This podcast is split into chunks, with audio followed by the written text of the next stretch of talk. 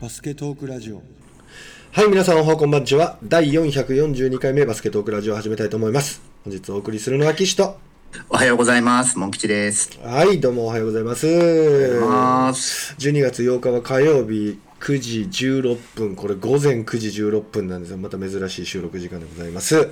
はい。私お休みなので。おー、はいいいね、いいね。いや、ちょっと前ね、俺、実はちょっと、のはいくたびれまくってて、これがちょっとしんどそうやったね。自分で編集しながら聞いてて、はい。あーなんか疲れてんな申し訳ないなと思いながら。やってました。今日はね元気120%でねお送りしたいと思いますよ。たくさん寝られましたか？はいよく寝ました。やっぱね朝方ですよ僕は本当に。あそうなんですね。やっぱ夜のね12時もあるともう本当にもうちょっと疲れがね出てしまってる。申し訳ないんですけど。まあ朝から動いてる人はそうなりますよね。うーん。まあ裏話ですけど僕らねたまにこういついつ収録しようぜなんて言っときながら当日になって僕が寝てて応答しないとか、音声普通たまにありますよあね。りますよね。本当ねみもうリスナーの皆さん知らないと思うんですけどやっぱりこう収録のね間が空いてなかなか配信せえへんけっていう時は往々にしてこういうことがありましてうん。10時10時過ぎぐらいに帰ってくるんですよ練習から。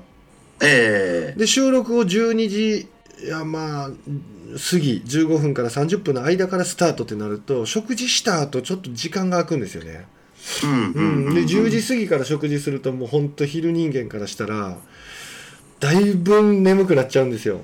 でしょうね。うん。でソファーで待ってるとそのままそこで寝てたり うわ寒いと思って起きたら3時やったりしてうわあららららら。モン吉ごめんみたいなことが 結構あったりして本当にねリスナーの皆さんにもモン吉にもちょっと迷惑かけてるところなんですけど。まあそういうとこ含めて気ままなラジオということで。本当ただ申し訳ないなと思いなが。ら はい今日は元気いっぱいでお送りします。今日はモン吉さん、はい。何を教えてくれるんですか？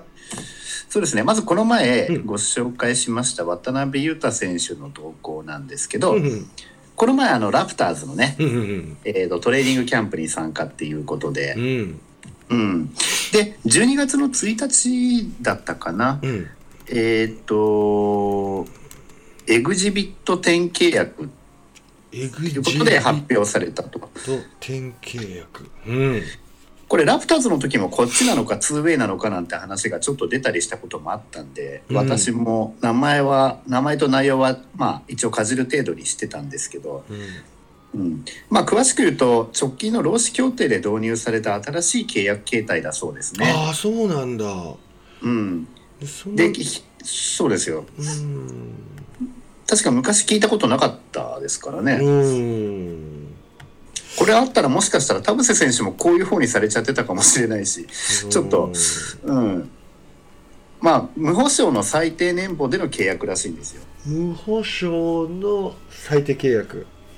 最低年俸の。はい。うんうんうんでまあそのトレーニングキャンプ中にうん。いろいろとアピールしていくことによって、うん。えー、とレギュラーシーズンの開幕までに 2way 契約に切り替えることが可能となると。うんだからおそらくこのトレーニングキャンプの中で、うん。エグジビット10契約してる選手が他にも何人かいる中で、うん。この中でその 2way 契約に切り替えることができる選手をラプターズは探そうとしてるんじゃないかなと勝手に予想はしてますが、うんなるほどなるほどうん、でもし契約解除された場合でも、うん。契約チームの下部組織である G リーグのチームと契約をしてうん。でそこのチームにまあ去年で言えばメンフィス・ハッスルとかね、うんうんうんうん、あと馬場選手のいた何でしたっけ？あのうんあのチーム。名前出てこなくなっちゃった。えっ、とレジェンズですね。テキサスレジェンズか。はい。そういうチームに契約して60日間在籍する条件を満たせば、うんえー、と最大5万ドルのボーナスが支給されるということになってますね。なるほど。だからいきなりブチって切られちゃうというよりはうん。一応切られてもうん。こういう形でチームに残ることによって、うん。まああのある一定の金額がもらえますよという、うん。まあ、そういう契約なんですよね。だから、まあ、ぶっちゃけ言えば去年の 2way 契約よりちょっと下の契約っていうふうに考えられると思うんですけれども。うんなるほど。2way を勝ち取るギリ手前のところ。そうですね。だからとか。うん、ツーウェイ契約を勝ち取りに行くっていうスタンスになっちゃってるってことですよね、今ね。おそらく。そういうことやね。うん。そしてですね、そのラプターズから、えっ、と、昨日プレスリリースがあってですね、おおトレーニングキャンプの中でうん、検査で3人新型コロナウイルス陽性だったみたいな。嘘嘘で、3人が隔離中、現時点では他のメンバーに感染確認されてないと。で、おう3人ってあるだけで、選手かスタッフかは明らかになってませんということが、ねはい。誰か明らかにされてないんだまだ、うん、そうですね。えそれ渡辺の可能性もある？わかんないですね。ただ、その、陽性出てることは本当なんでしょうけど、うんうんうんまあ、チームとしてもね、まだ本契約してない選手が、その、うん。なんか、名前で出てどうのこうのって騒がれるのが面倒くさいからなのかわかんないですけどうんうんうん、そこまではまだ、それとも今、今はもう発表されてるのかもしれないですけどね。うん、うんうんうんうん。昨日の段階でってことなので。なるほど。いろんなところにコロナ出てきたねまあ気にはなりますよね。気になるね、うんうん。うん、でですね、その NBA で言うとですね、もう一つちょっと別の形で、うん。えーっとニュースがあってうん、一、人ですね、日本人のうん。NBA のうん。ダンサーがまた誕生したということで、ダンサー？チアの方ですよね。チアの方ってことねまあ前にここでもご紹介したことあって、あの平田圭さんっていうねうん、方が、うん。あの OKC うんうんうん。オクラホマオクラホマのあのダンサーとして有名になってましたけどね、オーディション受かって。うんうん。サンダーの、オクラホマシティサンダーのね。で今日本に帰ってきてますけど、うん。で今回、うん。えーっとサンロッカーズ渋谷の、うん。そのダンサーだった方ですね、うん。が、うん。えーっとデトロイト・ピストンズうん。のそのチアのダンサーの方に合格してですね。うん。行かれるらしいですよ。へえそうなんだ。うん。そう、その平田圭さんがうん。開いてるワークショップに3、4年ぐらい前うにん。参加していく中で、うん。多分いろいろ刺激を受けてうん。目指そうと思われたんでしょうね。なるほど。うん。そういう人がどんどん出てきましたうね。んチアのこうコネクションとかも大事やんなうん。小笠原玲子さんっていう方みたいですね。ええー そうなんだそそっち行く人ねうん、そうですね。なるほどどんどんこうつながりがねこうやってできてくるとそうですね。関係者も日本のプロのチアに目が向きうん。やっぱりこうやって入っていくんかな徐々に徐々に。アメリカのそうですね。まあ、平田圭さんとか、うん。あとそれを平田圭さんとといろいろ同調されてる方々とかがやはりいろんなこうそういう組織とかをこう作ったりとかしてるみたいなんですよね。なるほど、うん、そういうところでいろいろ刺激を皆さん受けながら、うん。最後のチャンスだから海外行ってみようかなとかね、うん。オーディション受けてみようかなとか、うん。まあ、そういうような流れに今なってこうやって合格される方が出てきたんじゃないかなと思いますね。よいしょ。うん。そうっすか。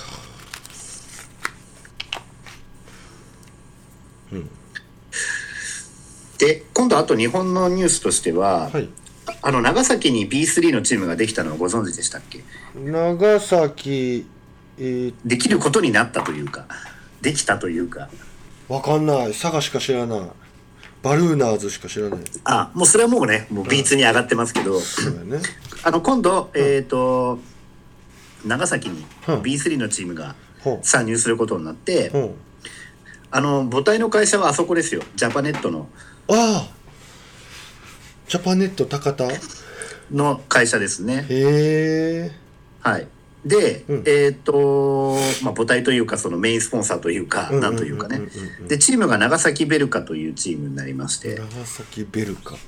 うん、で、えっと最初のヘッドコーチあ GM にですね、うん。あのー B リーグ元年の時にアルバルク東京でヘッドコーチやってた伊藤拓磨さんですね。うん。うんあの伊藤大志選手のお兄さんですね。うんを GM に招聘してですね。うんあの来年度の B3 リーグ参戦に向けて今準備をしてるんですけれどうーん。うん。そっかこの話してなかったですよね。してないしてない。はい。で、うん。えっと、事業責任者としてはですね、うん。えっと、西村大輔さんっていう、うん。えっと、滋賀の、滋賀で、えー GM だか社長だかややられてた方ですかね。うん。はい。その方が、あのー就任してですね、うんはい。まあ、なんだかんだ言って、やはりどっか別のチームで経験してた方がっていうパターンが、まあ、多いなと思って、うんこのニュースを見て思いましたけれどもね。なるほどうん。あと別、あれ、チーム名忘れましたけど、山口にもできますよね。そうなのはい。えー、知らないだからちょっとずつですね、うんそういう、うん。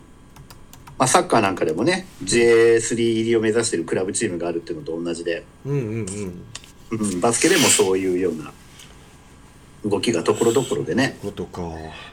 うん。まあそういう意味では栃木なんかはね、うん。私もそのチームできる前のところからニュースとかで追っかけてましたけど、こうやって成功してる事例がありますから。うん、うんうんうんうん。うん。ペイトリオッツだって、そうです、山口ペイトリオッツですへね。え全然知らなかったなこれ以前ね、埼玉ブロンコスかなんかで社長がなんかやられてた方がやっぱ関わってるみたいですね。うんうんうんうんうん。うん。なるほど。うん。ただぶっちゃけこんなこと言っていいのか分かりませんけど、うん。埼玉でちょっと問題があって、あの、え？そうなの？うん、あの、外れた方なので、大丈夫なのかという声も。ああえもう一回埼玉の誰？え？埼玉ブロンコスで以前その問題があると言われてた方が今度そのなんていうなんていう人？いやそれは名前は やめときましょう。やめときましょう。やめときましょうまあただあのそういう方が関わってるみたいなので、そうなんや。うん。まあ、大丈夫かという話も裏でちらほらとというのもありますけれどもね、まあ最低限のノウハウは当然ご存知なんでしょうけれども、うんうん、うん。うんさて。ですね。はい。でメインにはうん。もう何と言ってもインカレの話ですよそね。れそれそれ聞かして。うん。うん。えー、と初日がもう昨日12月7日に行われまして、うん。うん、まあシード校というかねそういうところはまだまだ東海大だとなんだろうってところはまだなんですけれども、うん。えーといくつか試合が行われましたので男女ともに結果のご紹介をですねさせていただこうかなと思いますが、えーとじゃあ男子からいきますね。うんえーとまず第一試合徳山大学対中京大学。これいきなり来たねこれ聞きたかったこれねよ前半徳山大がリードして終わってたんですよね。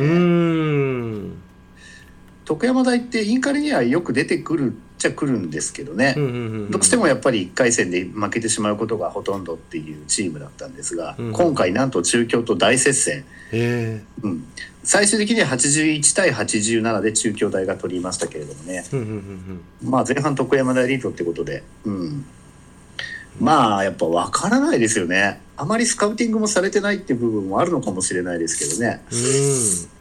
うん。うんで第2試合が、うんえー福岡大対北陸大学。うん。ここも接戦でしてね77対73で福岡大、で、えー第3試合で九州共立大学対天理大学。うん。まあこれスコア的にどうなんだろう？競ったりしてる時間帯もあったんでしょうけどね。な62対76で天理大学ですね。まあ、川面さんが率いる、えー九州共立負けてしまいました。うんで、えー第4試合が筑波大学対東海大九州。うん。まあ、東海大九州ってね、日本一練習が厳しいっていうことで、うん。一時期有名になってた学校なので注目はしてたんですけど、うん。確確かね、その時とコーチがもう変わっちゃってるんだと思うんですよね。うんうん、で、結論92対52で、なんと40点差で筑波大が勝つという。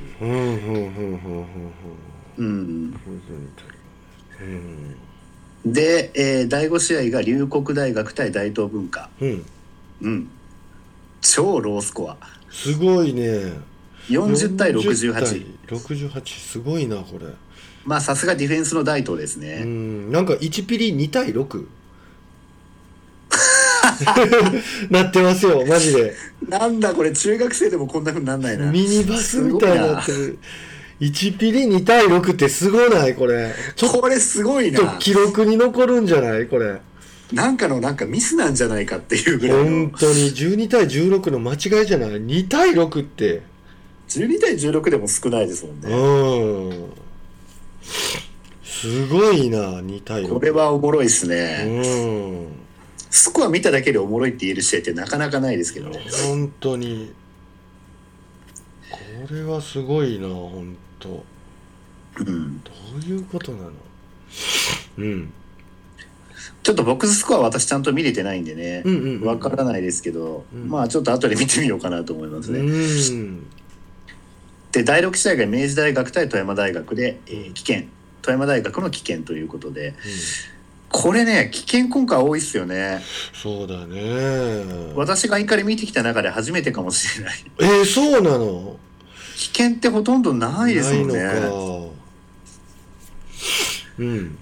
うん、で結局今日も10時から行われる、えー、とインカレ初出場の明星大学うんうんが関西の大阪学院でやる予定だったんですけど、これ大阪学院が危険となってしまいまして、大阪学院結構この試合本当はやってたらすごい面白かったはずなんですけどね残念。確かに、ちなみにね3日目の明日やる予定だった中央大学対広島大学も広島大学が危険となってますね。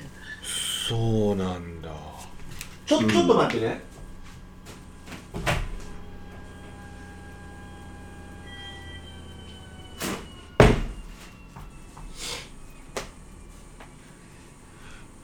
さんすいません。いえ。この時間は洗濯機がガンガンに回ってまして。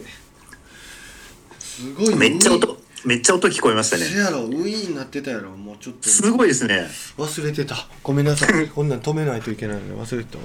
いえいえ。はい。お願いします。すね。で、本日12月8日に関しては、その明星大学対大阪学院大学が危険でなしということで、うんうんえー第2試合からになるんですが、うん。えー静岡産業大対近大、うんうん、東海大対清佐道都大学、うん。第3試合に名古屋学院ですね、名古屋学院対専修、ちょっと面白いかもしれません。で、18時から、えー東海大札幌対白鴎。うん。うん。まあ、先週これ名古屋学院に負けることはないとは思うんですけど。えそんな強いでもの名古屋学院。だけど名古屋学院ちょっと面白いかもしれないですね。えー。留学生いますよね、そうまあ先週にも留学生いますからね。まあそういう意味では まあうん。日本普通の日本人選手のうん。レベルで言えば選手なんですけどね。う、んうんうんうん、面白い時間帯はあるかもしれません。うんはい。うん、で、えーっと明日に関しては早稲田対松山大学、えー広島対中央が、えー危険で中央がもう勝ち決まってて、うん。えー岩手大学対日本大学、うんうんうん岩手大学って国立なんですけどね。なんか東北でいつも強いんですよ。であと青学対東北学院。うん。これもちょっと面白いかもしれないですね。うん。うん、であと日本日体大対京産大。うん。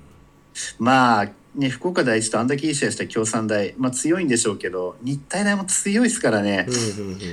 またなんかちょっと強い日体大。まあ留学生取っちゃってますしねジョナサンとか、うんまあそういう意味でも、ううんん高さに関して言うともう他の一部のねチームとそんなに変わらないレベルになってきてますんで、うん。うん、っていうところですね。さて女子いきます。はい。えー、と昨日の結果から、うん。えー、と早稲田早稲田対鹿屋大大。うん。88対59で早稲田。うんで松山大学対愛知学専大。うん。33対118これすごいよね。かなり一方的ですね。うんうんうんで次が、えー、筑波対立命館、うん。えー、筑波が88対58で勝ち。うん。で次に向こう側女子大対、えー、松陰大学、うん。松陰大って神奈川のです、うんあるんですけどもね、えー、57対84で松陰大、うん。うん、で、えーっと山梨学院対名古屋学院が、うん。えー、74対72、えーうん。大接戦を山梨学院が制しました。うん。で広島大対東京医療保険大学これが、えー、危険広島大の危険ですね。で広島大これ男女危険ですね、うん。まあそうなるよなっていうところですけど、えー、医療保険。で八甲大対中部大、えー、八甲大が134点取ってますね。で79すごいな。でそうですね。34うん。で最後山形大学対専修大学、えー、46対93うん。専修大。これ山形大ってあれですかね？大賀優子さんのお父さんまだ山形大の監督やってるんですかね？どうなんでしょ大賀選手が有名な時に確かね山形大のコーチってことでちうん。ょっと有名でしたけどね、うものすごい年やで。あでも違うね。池田英二さんあじゃあ違いますね。う、ん。違うな。ううん。んで今日のカードが拓大対北昇大。うんうん札幌学院対大阪人間科学。うん。で倉敷芸術科学対日体大、うん。えー順天堂対静岡産業大。うん静岡産業大男女ともに出てますよね。なんで急に出てきたんだろう。んまだねう、うん、前は浜松学院っていうか今常葉大か。うんうん。とかね。うんうん。あ浜松学院じゃない。浜松大か。それが今常葉大学に変わって、うん。だ中京とかと一緒に出てきてるパターンだったのが今回常葉出てなくて、うん。まあ常葉もね留学生取ってたからっていうのもあるんでしょうけど。で日本経済大学対関西学関西学院。うんうん。仙台対大阪大大女子は出てるんですよね大阪大学大ね。うん。で新潟医療福祉大学対福岡大学。その後日本女子体育大学対北陸大学、うん。北陸大学も男女出てますね。うんまあそんなカードになってますね。まあやっぱ何より危険がね開催されるだけいいって言えばいいんですけど。そうやな。やっぱ地方の学校がみんななんかいくつか。うんうん。危険してるのは全部地方の学校ですもんね。そうやね。うん。広島大なんか男女だし。うん。なんなんだろうね。本当の理由と言ったらおかしいですけど。やっぱり多分バこのバスケ部じゃなくてその隣でやってる部活とかが含めてですよね。うんうん。多分そういう方が出ちゃって、うんうん。活動自粛してくれって言われちゃったから仕方なくってとこなんでしょうね、うん。まあ予選勝ち抜いてるだけにちょっとねそうやね。予本当に。選があるからさ。まあ、非常に悲しいニュースではありますねちなみに U15 でもちょっと実は棄権してるチームがありまして。そうですね、うーん。年明けなのに今危険っつうのもなんかね。なんかね。それはそれでなんかもうちょっとなんかやり方ないのかなとか思っちゃいますけど。うーん。やっぱ女子女子は全部出てんのかなわかんない男子は実は福井県。はいがちょっと棄権してまして。はい。うーん。そうそうそうそうねなんどどういう理由なんでしょうね。ねえ。いやだって今だったらまだうん。ねいやちょっと変ちょっといいかちょっと良くないですけど誰か亡くなっちゃったとかね。うんうんそういうんだったらなんかわかるんですけど。うん。うんまだ1ヶ月1ヶ月はないか3週間ぐらい先なのにちょっとね今の段階でってどうなんだかね。なんだろうなって感じやねんな。そうですよね。うん。うん。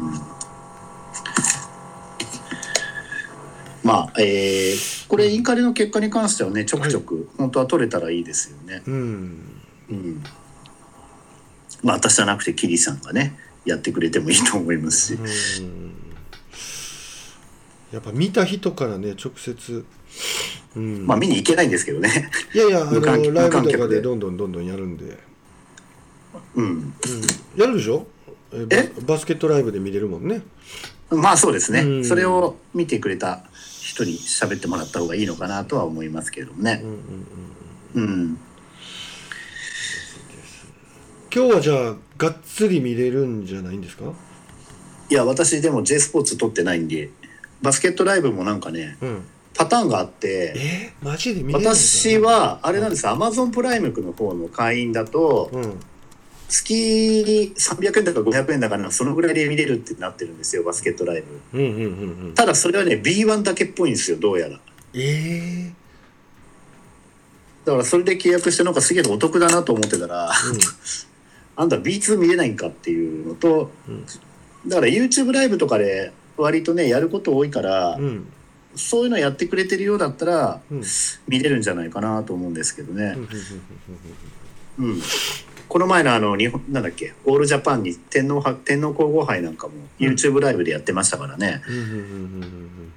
うん。うんうん YouTube ライブでやったのかうん、無無観客だけにそういうのはちょっとやってほしいなとは思うんいます確かにね。うん。了解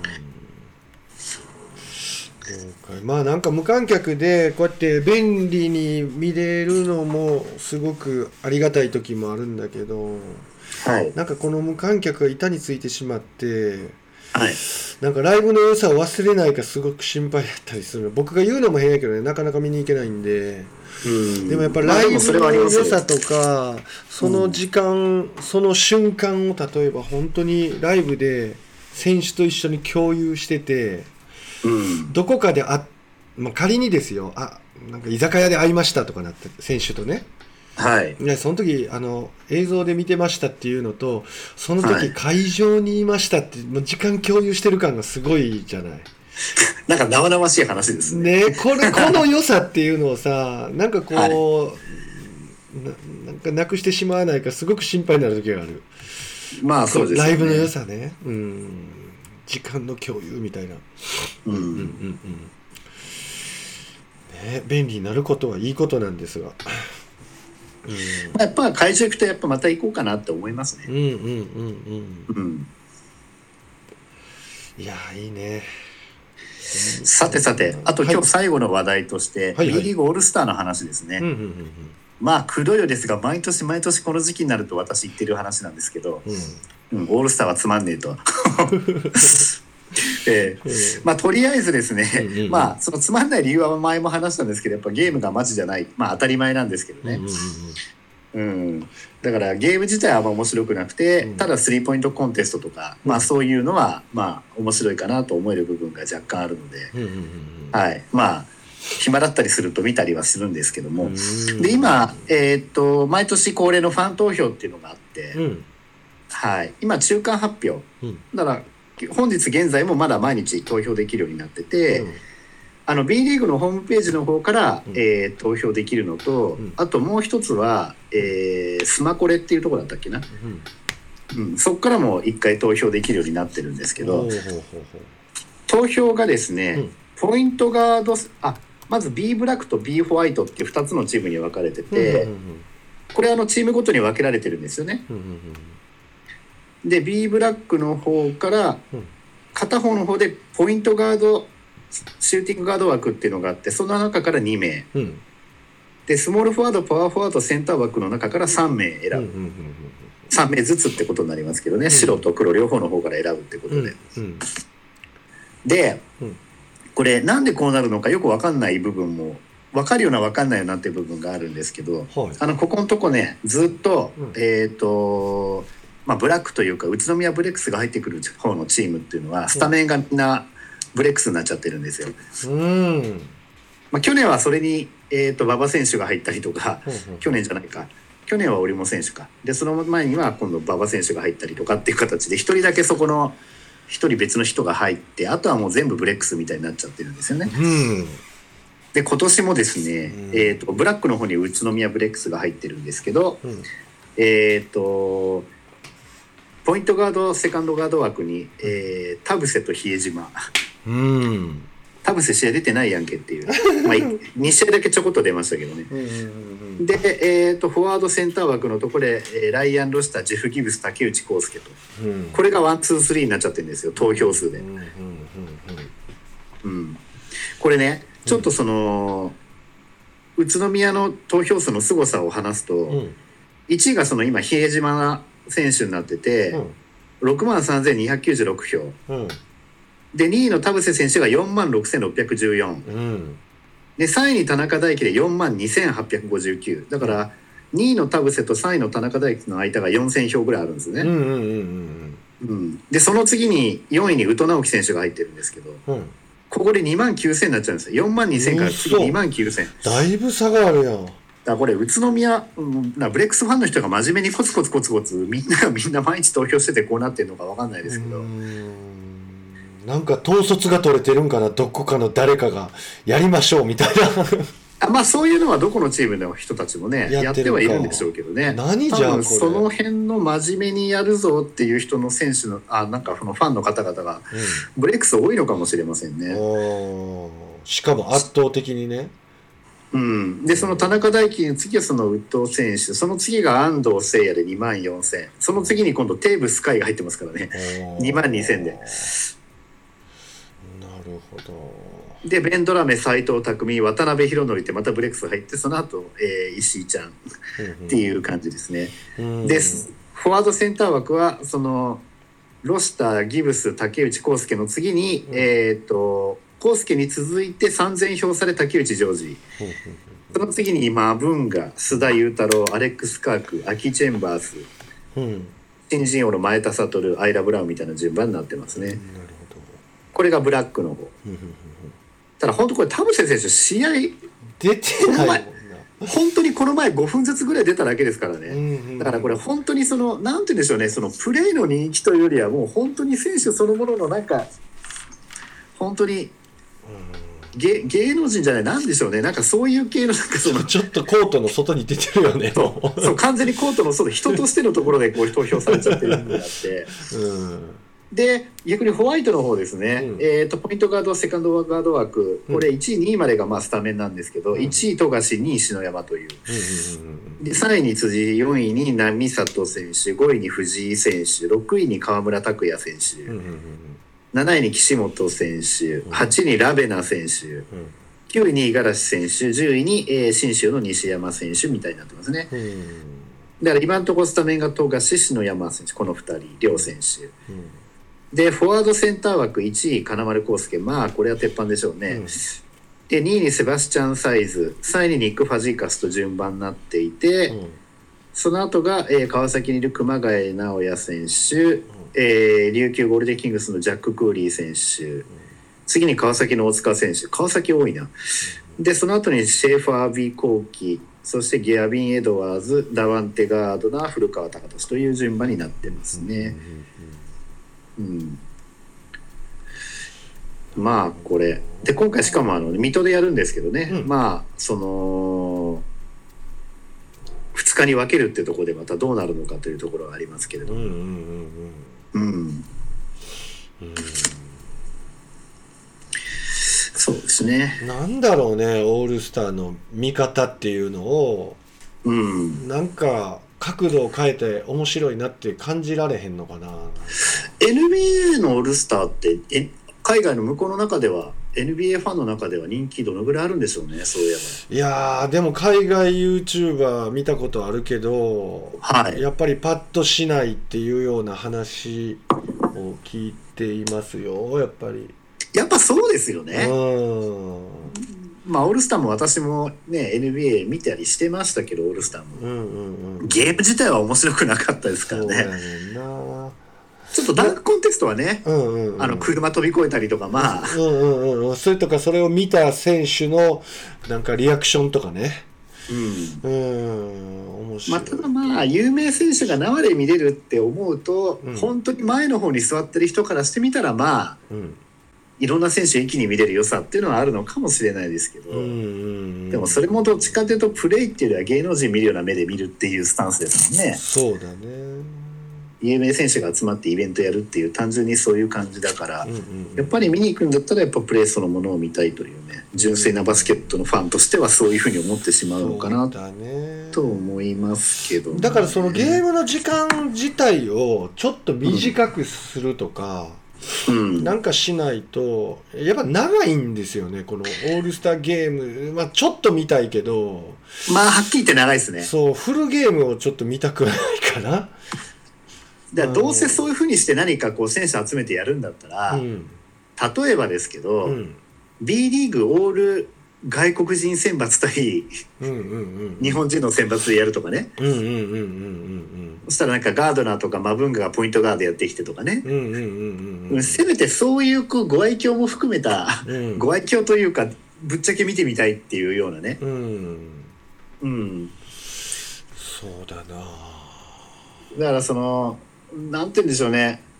うん。その日本代表で見れるのと同じその富樫選手からライアン・ロシターへのこうアリウープパスでこうダンクとか見たいとかっていうんじゃなくて、うんうんうんそういうのは日本代表でももっとマジでガチンコで見れるじゃないですか、うんうんうんだからそういうよりは本当にありえないその外国人選抜対ねうん。うん日本人選抜とか。うんうんうんあと何年か前まだ、えーっとこれは B リーグになる1年前の年だったかな、うん。あの B2 選抜？当時の、G ん。なんだっけな？NBDL とかいう名前だったかな、そうそうそう NBDL うんそう。その選抜対学生選抜がオールスターの前座でやってやった。学生選抜が勝っちゃったってやつ、うんうんうんうん。うん、あれ非常に気まずいものがありましたけどね。そうやね。別に私何者でもないのに見てて気まずくなっちゃいましたけど。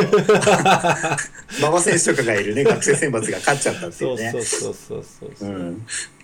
まあああいうそういうそういう風なスタンスにしとくとちょっとマジにならざるを得ない部分もあるじゃないですか、ある意味。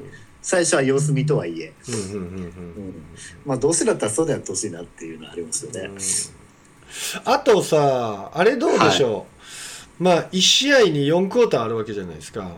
はい。だクォーターごとにまたあのヘッドコーチも投票しておいてはい。クォーターごとにスコアはリセットされていってはいはいはいはい。でコーチをすげ替えていくと。でこのコーチはこういう戦い方で何対何。このコーチはこういう戦い方で何対何。みたいなこうコーチングのなんかスコアみたいなのも出たら面白いかな、ちょっとこう気分がリフレッシュする。ワンゲームフルでずっと見させられるよりうん。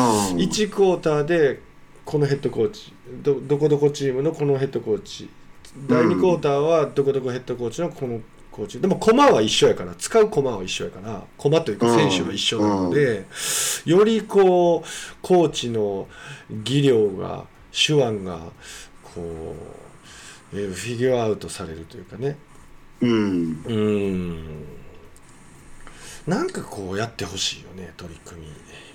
まあそうですね。でまあまあそうこう話してる間に開始まであと1分ということになりましたよ。はいそうですね。ねえ。はい。インカレの話ですけど。はい。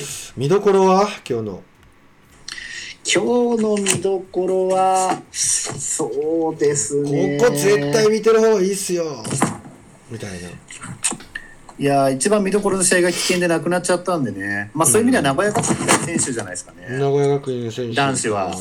見方としては選手、えー名古屋学院がどれだけ選手に食い下がるかっていうところですかね。そうですね、うんうん。まあ選手にもスティーブがいますからね、うんうん。まあ結局留学生でうんなんて言うんでしょうね。有利なところっていうのは取れないのかもしれないですけど、うんうん女子はどうなんだろうなこれ。ちょっと今日は全部順天と静岡産業とかこの辺はもしかしたら競るかもしれないですけどううん女子はちょっとこれ分かんないなと、まあ1回戦っていうこともあるかそうですね。北陸大学とかどのぐらい強いのかなとかってありますけどね、うんうんうんうんそうやね。そしてモン吉の手元にいつもよりデータが少ないっていうコロナの影響で。うん。うんまあ静岡産業大学がどのぐらい強いのかっていうのはあとちょっと興味ありますね、まあ近代なんでねまあ近代が順当にきゃ勝ちそうですけど。うん。うん東海地区って割とダークホースになりやすいですからね。うん。私の時もなんか中京大がベスト4に入ってたりとかね。うんインカレで。うん時々そういうことをやってくれるんですよ。うんうんうんうんうん。あと愛知学じゃあ愛知学専大だったかな。愛知学生か。うん。男子でねうん。そういう時ありましたし、まあそうですね。ちょっといつも最近ほとんど関東なんで、うんうん。うん。ましてや地方の学校が危険で消えちゃうってなるとねうんうんうん。余計にっていう。あのー今回危険になっちゃってますけど富山大学って、うん。まあたまにすごい強い年があるんですよ、うんうんうんうんうん北陸で1位になっちゃったりして、うんうんうん、だからこれもちょっと見れなかったの残念でしたね。うんうんあとは天理大学のバスケット。まあ昔ほどローには持っていかないにしてもね、うん。面白いバスケットやるチームなの面で、白かったな。ディレートオフェンスといえば天理大みたいな。うん。うん。まあ今もディフェンス頑張るところは変わらないんでしょうけどね、前ほどディレートじゃないですけどね、うんまあ、ルールも変わりましたし、うん。うん、だから私見たくてもなかなか見れなくて、うん。うん、今年は見に行こうと思ってもこうやって見れなかったし、うん。うん、ちょっとそこは残念ですけど、うん。まあ、あとはその明日の日体大対京さんはちょっと面白そうな日体共産みたいね。うんうんうん。うん、あと青学対東北学院、うん。この2試合は面白くなるんじゃないかなとなるほど。思ってます。うん。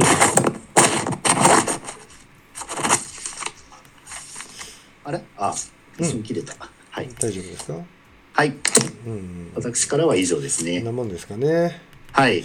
えー、僕も今日はこんなもんかな。えー、話しておくことなかったかな。ああ一つだけちょっとねはい。不満じゃないけど僕の愚痴を聞いてほしいんですけど。実はですね U15 のジュニアウィンターカップ今回第1回で、まあいろいろねやっぱりこう分かんないこととかん？どうしたらいいのかなっていうことはあるんですけど今年の開催期間は2020年1月4日から1月7日までなんですね。はい、で4日は月曜日ということになってます。うん、でそれは月曜日から木曜日まで試合ですぜっていうことになってるんですけどはい。実はこれ中大連とかじゃないじゃないですか主催がうん。これ JBA が主催してるんですよね。うん。でも中学校も出ていると。うん。でまあこのコロナの影響を受けてですね普通は冬休みの期間に実は学校があると。いうまあ兵庫県だけじゃないと思うんですけど少なくとも兵庫県は学校があるんですよ。うん確か6日からあるとかいうところもあったりしてちょっと高血欲しいなと。まあ、高血が取れるクラスの試合じゃないのかなと僕も思ってたんですけどうん。問い合わせたところ JBA は一切高血とか関与しませんと。うん。いうことになりまして今度県協会に問い合わせてはいでなんとかこう高血これ出ないですかって言ったら県協会なんとかこう協力はしますっていうことでまだ高血出るかどうか分かんないんですけど協力って言って何してくれるんですかね？あのねこれすごくこう業界用語らしいんですけど、はい。この高血要請とは言わず派遣要請っていうらしいんですけど派遣要請。派遣要請っていう業界用語というか言葉では派遣要請っていう形容になるらしいんですけど、ええ。まあ、第1回ジュニアウィンターカップ U15 選手権ありますよっていうこととかその会の案内とか組み合わせとか、こういうのを兵庫県協会の会長付けでこう文書を発行してくれてうん。でそれを各選手に昨日渡しましてうんでそれを校長先生のところにちょっと渡してっていうふうに伝えてあるんですけど。うんこれ実は各校の校長判断にしかならないんですよね。うんだから中大連としてこうジュニアウィンターカップの派遣要請が来たら許可出してくださいっていう中大連との連携もないのでうん直接県協会が出した紙を校長に持っていきで校長判断でうむうむこれはもう出してあげよう派遣してあげようってなった場合は高血になるしある校長判断でいやこれはもう出した出すわけにはいかないよ。なんだよこの第1回ってわけのわからんこの大会はとか言って、うん。ダメだよってなったらもう高血は出ない子もいると、なるほど。これぐらいちょっと曖昧なとこなってまして。うん。やっぱこれだけね格のついてる大会、まあ、U15 の中では一番格の高い大会だと思うので、うんもうこうなってくるともう日本協会と日本の中大連のレベルでもう連携し合ってここは高血を出してほしいなと。うんいうふうにちょっと思いました。まあちょっとコロナの影響があって、本当だったら冬休みの期間にうん当たるんでしょうけど、うーん。でもまあ今年はコロナの影響を受けて早く始まるんで、うんまさかチームから休めとは言えないので、あの学校を休めとは言えないんで、はいはいはいはいああ、学校があるので無理ですって言われたら、あ、そうですかってなるんですけど、うん今年はうち9名なんですよね。はいはいはいはいで4名とか5名とかが学校かぶってて高血が仮にもまだ結果わかんないんですけど仮にも出ないってなった場合はうんもう棄権するしかなくなっちゃうんですよ。ううーんんだって試合あるからなんとか休んでくれって親御さんに言ったり子供に言ったりして強制できないことでしょこれ。まあそうですねねえ。ということは危険も視野に入れながらこの結果をドキドキしながら待ってるっていう。うんこんな状態でございます今第1回。んなるほどうんうんうんうん。それじゃあ途中経過というか結果報告もそうやね。で、晴れて出れることになりましたというか、残念ながら登校日かぶってる人がいて、あの、危険することになりましたとなるか、うわかんない状態なんですけど。ねですね。ね、すごい状態でしょう。まだそれぐらい産声を上げたばかりのジュニアウィンター、こんな状況でございます。うん。うんまあ、これからか改善されていくと思うんだけどね。そうですね。うん、今は大変な状況です。うんうんうんうんうんうん。まあ、ちょっと愚痴になってしまいましたが。まあ、なんとかしてくださいとしか言えないっすね。そうやね。まあ、ゆくゆくはね、ちゃんと高血出る大会にはなると思うんだけれど。うん。ね、そんなところでございます。はいうん、今日はこんなんでいいかね、モン吉。はいうん、47分喋ってますよ。はい。えー皆さんも442回目のバスケトークラジオ楽しんでいただけましたでしょうか？本日もお送りしましたのは岸と。モン吉でした See you next time. バイバイ。バイバイ